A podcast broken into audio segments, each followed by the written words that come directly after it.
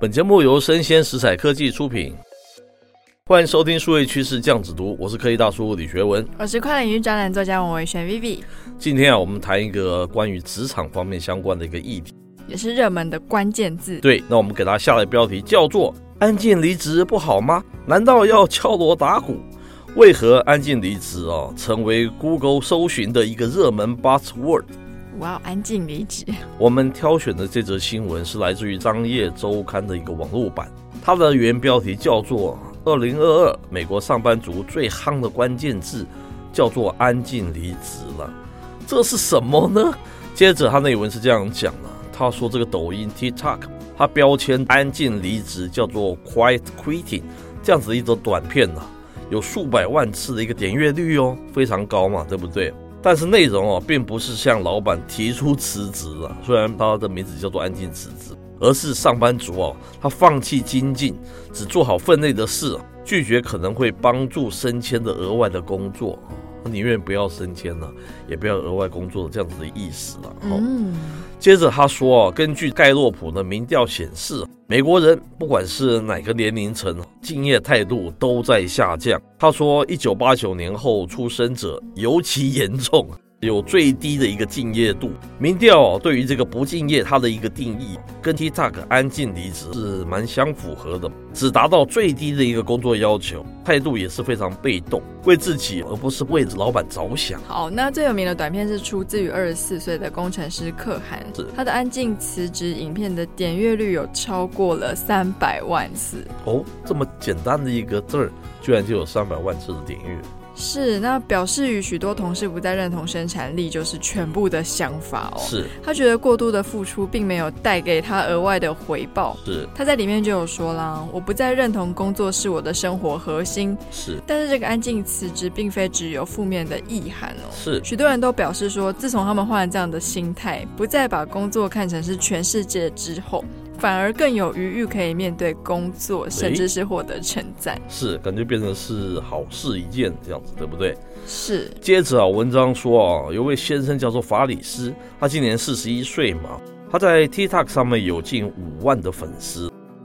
七月底啊，他上传了一个影片，叫做《安静辞职》的一个感想，表示哦，最有趣的哦是什么都没有改变，就是他提出这个安静辞职之后，我一样的是完成所有的工作。只是啊，我不再挣扎或感觉有压力了。他说，这真的是一个很美妙的事情。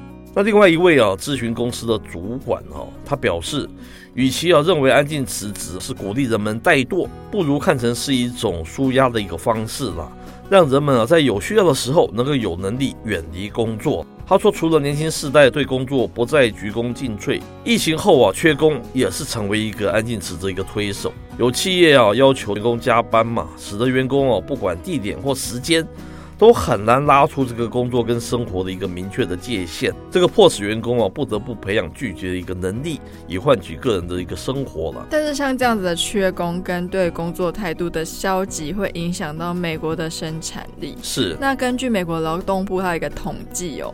今年的劳动生产率下降了二点五个 percent，是是一九四八年以来的最大降幅。哦，那这样子消极的工作态度也是有可能会加重通货膨胀。哇哦，因为雇主他必须要付更多的薪水才能换来一样的产出嘛。是，了解。最后他说，要如何修复这种集体躺平的心态呢？他说，临床心理学家霍尔他指出，员工啊需要足够的自主及控制权，并且拥有心理的安全感。他的意思是说，你要尊重员工的一个私人时间嘛，并确保这个工作量是一种非常合理的状态。高级的心理学顾问康奈尔也指出啊，如果沟通以前你就先处罚员工，说他不敬业。它极有可能会导致员工真正的辞职啊，而不是一个假性的辞职，不是一个安静的辞职啊，进而使得这个企业人才流失。最后他说，从中国的这个躺平文化到欧美兴起这个安静辞职啊，随着员工思想的一个转变，如何保证双方认知是一致的？哦，他说这将成为这个企业未来的一个大的一个挑战跟任务。那科技大叔会想要安静辞职吗？诶，这是一个非常好的问题。安静辞职啊，在我过去几十年来，我工作的基因里面从来是不会有的。嗯，我常跟别人说，我几乎是设定不会在一家公司一定要做到退休的人啊。意思是说我几岁，如果我没有成就感的话，这是我个人对自我非常大的一个要求。哎，我随时都可能会辞职。薪水对我来讲比较没有这么的重要。那当然，如果薪水急剧差很大的话，当然就有影响嘛。一般不会差很大。对成就感啊，是我最重要的一种工作上面的一种指标了哈。嗯，那这是我的一个要求。当我进一家公司哦，首先我就会观察了，我跟的人啊，然后我跟的老板呢。是不是就是说可以让我发挥我的一个成就了哈？嗯，那这个是我就是蛮蛮在意的一个事情，就舞台这件事情。哎，是。那我如果不会一时就是离开，可能在那边持续待着，当然是就所谓的安静离职啊，这是强迫性的安静离职，而是不得已的情况。当然是你没有找到其他的出口或舞台哈。可是我的本质上面，安静离职，这是我不想让它发生的事情。我宁愿赶快去另外一家公司啊，然后有新的发展。就是比起安静离职，科技大叔会直接选择离职。对，是是是这样。因为安静离职就是在一个工作，还是做完他的分内的工作，是是是没有其他额外的利利扣扣的一大堆东西。是，所以你就是没有办法。